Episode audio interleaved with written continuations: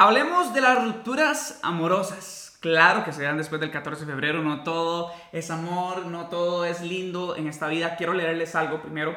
Romper con una persona es muy doloroso, terriblemente doloroso. En el momento de la ruptura, todos los problemas del mundo desaparecen y dejan paso al drama. Miras la vida a través de unas gafas de indiferencia, el menor gesto de desprecio hacia tu persona es como un puñal clavado en tu pecho.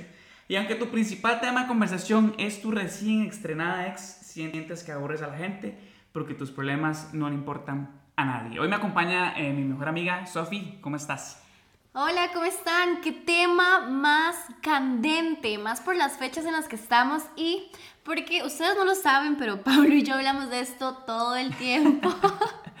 y nos vamos comentando, es, es, algo cotidiano que hoy vamos a externar con ustedes. les vamos a contar cómo lo viven los hombres, cómo lo viven las mujeres, por eso invité pues a mi mejor amiga, porque claro, es una vaina totalmente diferente como lo viven los hombres, cómo lo viven las mujeres. De hecho, Sofi se encontró un texto este, que si gusta me lo puede leer, lo podemos leer para que ustedes entiendan un poco cómo es que viven las mujeres la ruptura amorosa en comparación a un hombre.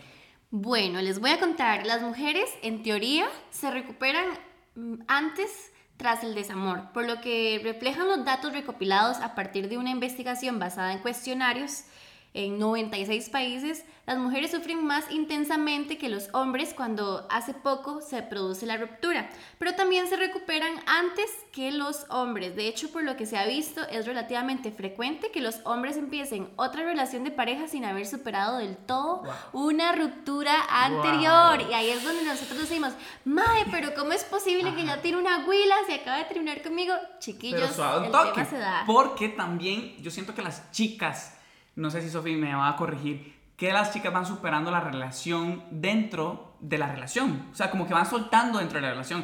Yo siento que los hombres esperamos hasta el último momento como para superar lo que pasó con, con esa chica.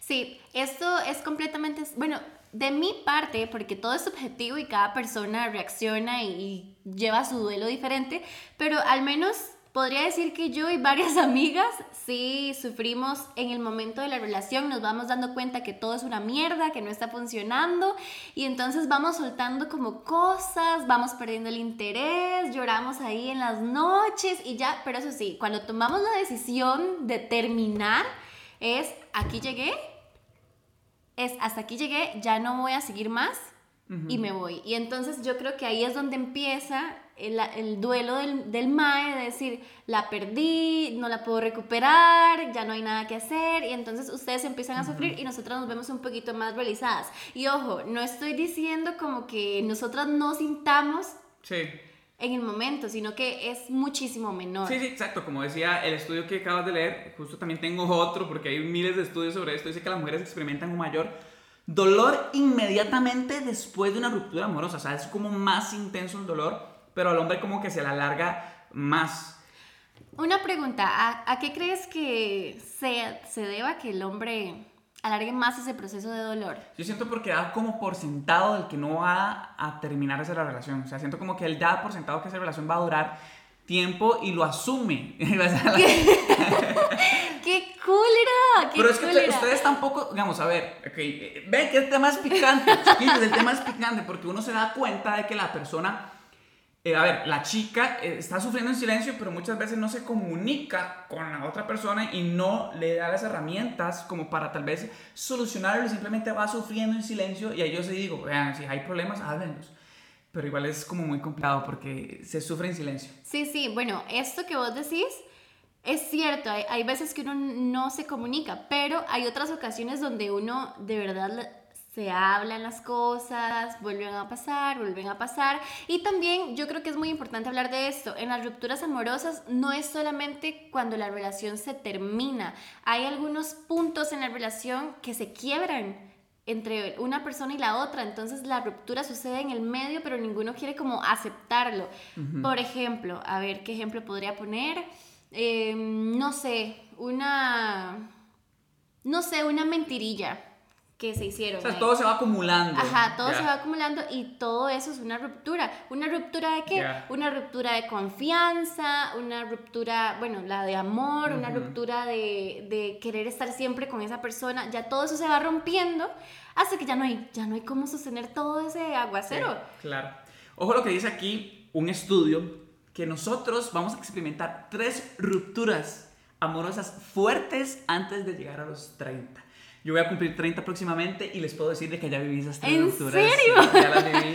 Y es, es difícil. A ver, este, este proceso le afecta a todos. Le Claro. afecta a todos. Le afecta a la familia, te afecta en el trabajo, eh, te afecta a- en todo. Porque te metes como en una burbuja. Por eso mismo el texto que yo les decía a ustedes. Es una vaina de que necesitas sacar todo y llega a afectar mucho a las personas que están ahí, cerquita tuyo, y, eh, y uno llega y habla, y habla del tema, y que aquí, y que allá, bueno, Bueno, eso es un punto súper, súper importante porque no sé si vamos a tocar las etapas de Sí, la claro. ruptura, pero eh, creo que una de esas primeras es la negación. Correcto. Y, eh, De hecho, es la primera fase.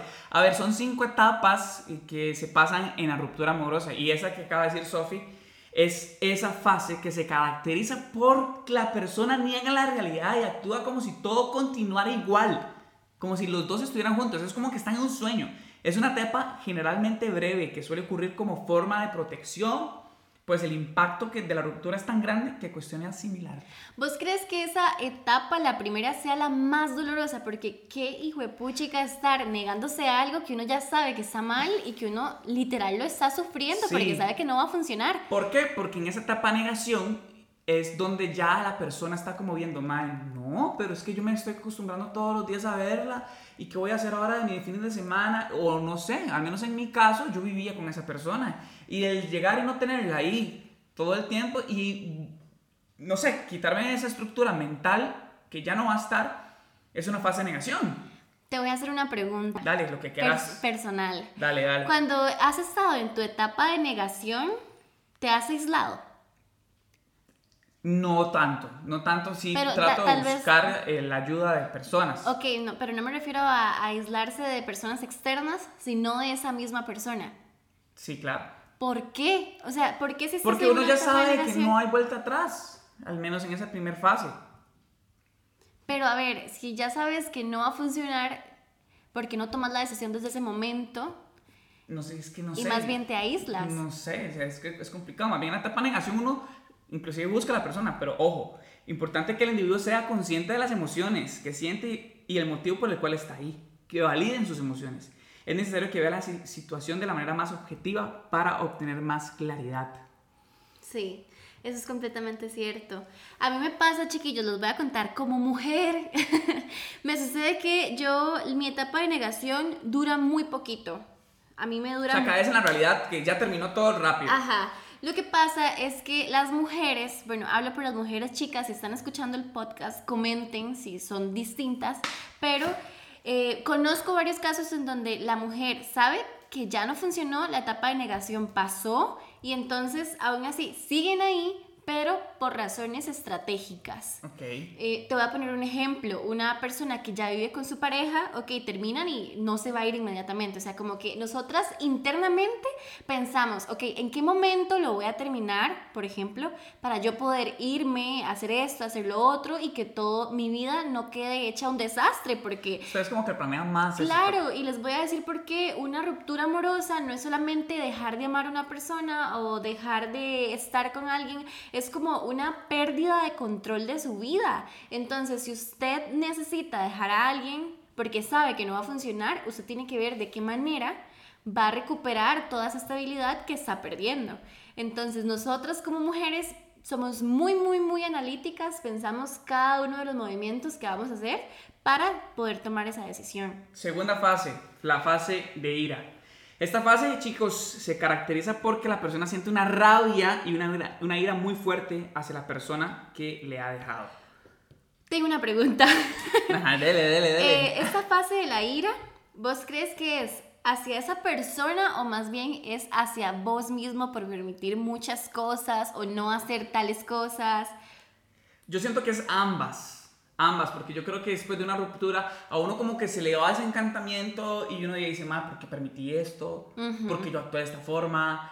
Por eso es la ira. De ahí sale esa ira, ¿verdad? Chiquillos, vean, les voy a contar, cuando yo tengo esa fase de ira, yo lloro y yo digo, ¿por qué fui tan estúpida? Ah, Exacto, ojo lo que dice aquí. Dice, ahora siente una tremenda frustración por lo que ha ocurrido y culpa a la otra persona de los males de la pareja.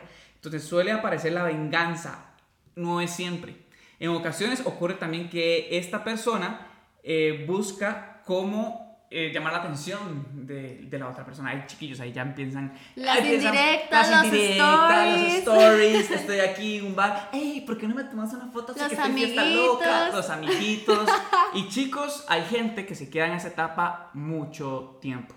Que, ojo, dato importante. Una ruptura amorosa dura entre 6 meses a 2 años. Para que lo tengan en cuenta. Chan, chan, chan. A ver, pregunta, otra pregunta personal aquí picante. ¿Te has vengado en algún momento, Pablo? Oh, uy, man.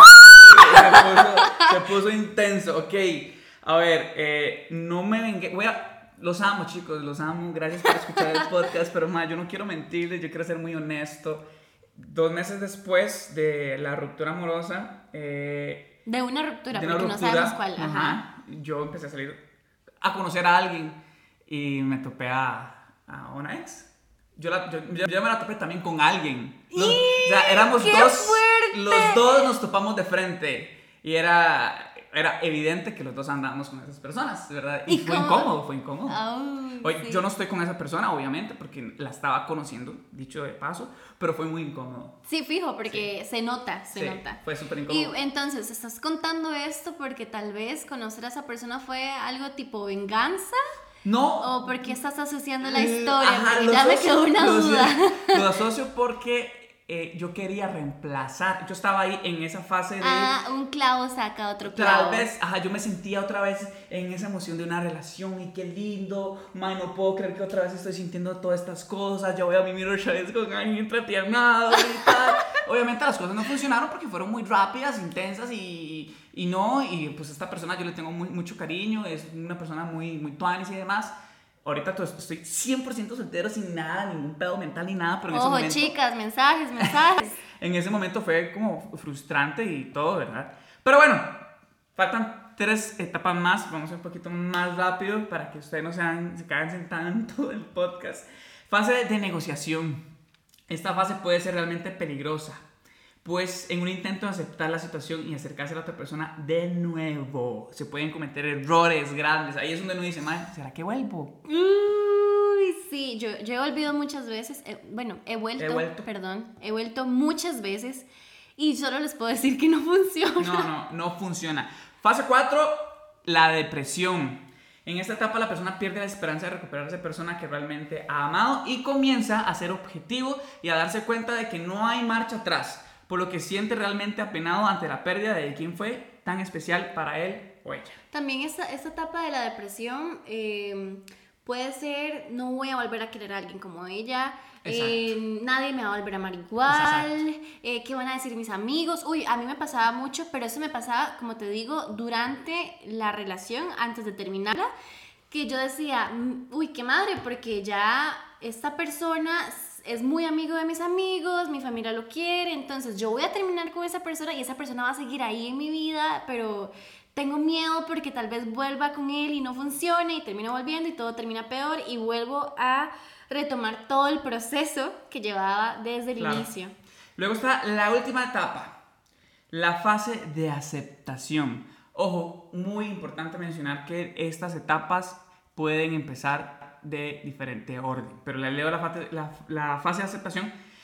Tras la tristeza de la fase anterior, la persona comienza a visualizar un nuevo futuro, acepta que la relación se acabó y que no lo pudo eh, ser, no será. Ya busca estar con, ot- con otra persona y se siente en paz y preparado para conocer una nueva pareja. Bueno, esto me genera otra pregunta, Pablo. Madre, no sé, Sofi, dele, dele, está bien. ¿Ya te sientes en la fase de aceptación? ya, ya, ya. ¿Ya? Ya, ya, ya. O sea, ¿ya puedes estar con otra persona? Sí. Oiga, chiquillas, manden ese mensaje porque Dele, aquí dele, hay un partidazo. Eh, bueno, sí, sí, me siento, me siento listo, soy otro hombre. ¿Sofi? Yo sí. Ah, también. Sí, o sea, yo estoy en un proceso complicado, pero sí, yo he vivido todo el proceso como durante toda la relación y confirmo lo de Pablo, las fases se viven de maneras diferentes, duran tiempos diferentes para cada Exacto. persona, pero la verdad me alegro de que ya estés en esa fase. Así es chicos, eh, cualquier cosita, cualquier duda, ustedes saben que me pueden ahí escribir al Instagram, consejitos y demás, ahí también va a estar Sophie en el lado de las chicas y todo, Eh, busquen mucha ayuda, es importante que vayan a un psicólogo si sienten que sea necesario, háblenlo, acérquense con personas que de verdad vayan a ser objetivas, no amigos que le enseñen cosas que está haciendo su ex y demás para meter más limón a la herida. No está bien hacer ese tipo de cosas. ¿Qué más? Un último comentario, si ustedes creen que de verdad por salud tienen que dejar de seguir a esa persona o bloquearla para vos poder seguir con tus planes, con tus cosas, hacelo porque al final eh, a la otra persona no debería importarle, Correcto. a los demás menos y lo único que importa es que vos estés bien y que lleves tus etapas de la forma más sana posible. Exacto. No es, chicos, no es inmadurez. Esto es eh, una forma de sanar rápido y dejar las cosas ir. Entre menos usted sepa de esa persona, entre menos usted la vea, más rápido va a sanar. Chao chicos, nos vemos. Chao.